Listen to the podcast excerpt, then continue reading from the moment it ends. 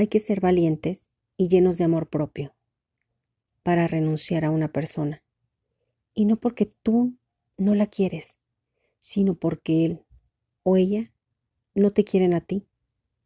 Y mejor aún, porque te quieres más a ti como para tolerar sus malos tratos. De autor desconocido.